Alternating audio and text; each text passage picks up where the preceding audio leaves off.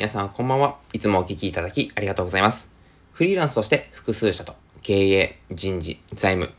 マーケティング、セールスのサポート、または支援をしている翔です。今回は、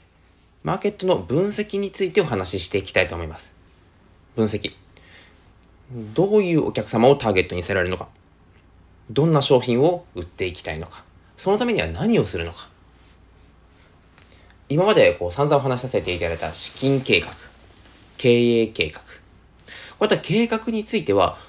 ある程度情報がまとまらないと作ることは難しいです。なので、そういった計画を立てるにあたっての情報の集め方、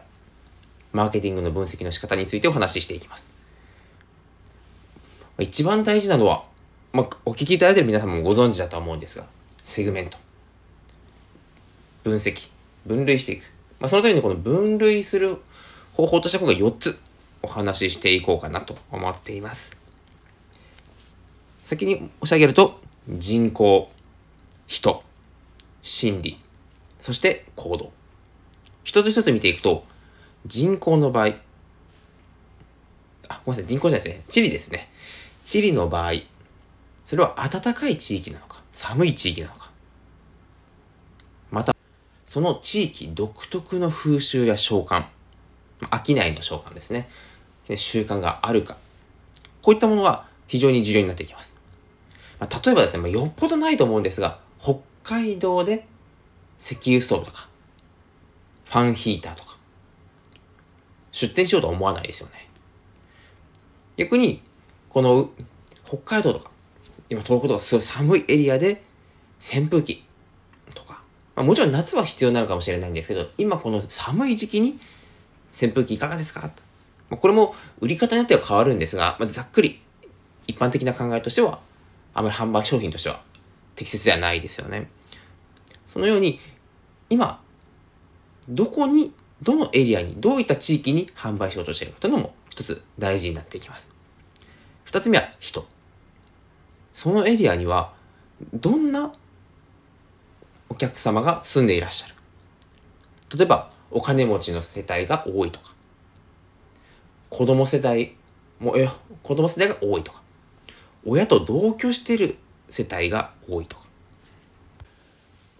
まあ、簡単に言うと、顧客層になります。そして、三つ目、心理。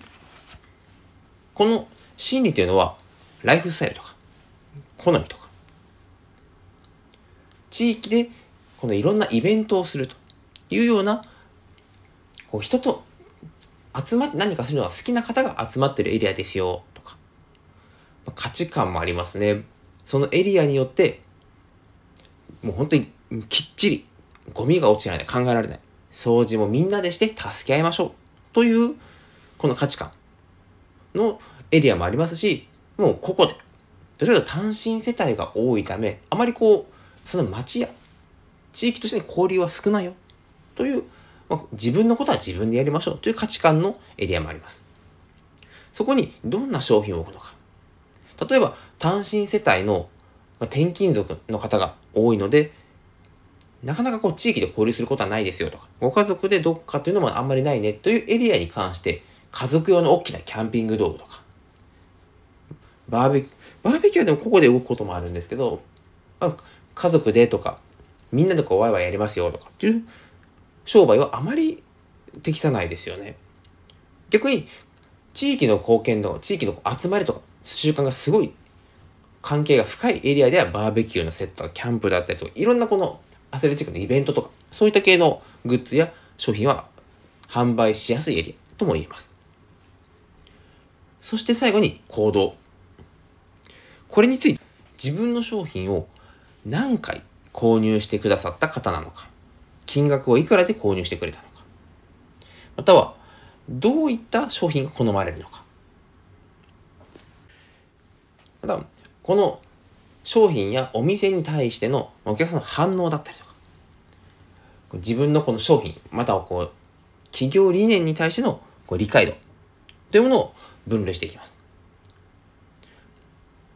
闇雲にとりあえず出店しようとか、とりあえずやってみようとすると、なかなか難しいです。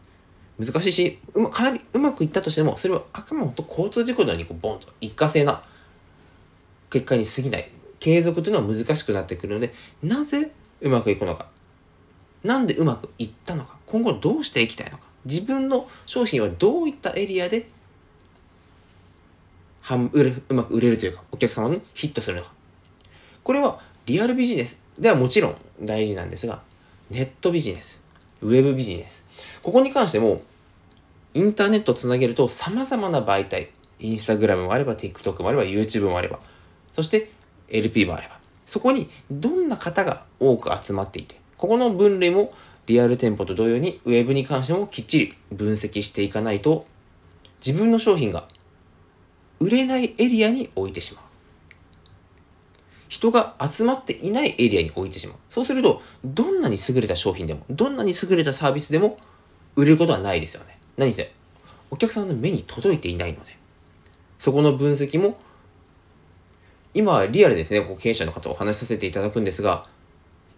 そこを入念に、ああ、なるほど、というふうに、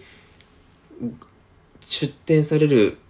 中小企業の経営者の方はあまりいらっしゃらないのかなというのが何百人と保険のこう会社にサラリーマン時代も含めてお会いして感じた感想ですね。だからこそ副業または今から起業するというような零細だとしてもこういったマーケティングをしっかり押さえておくとその地域ナンバーワンというのを十分狙えるというふうに思いますので今回のテーマにしてみました。それでは今回もご清聴いただきありがとうございました。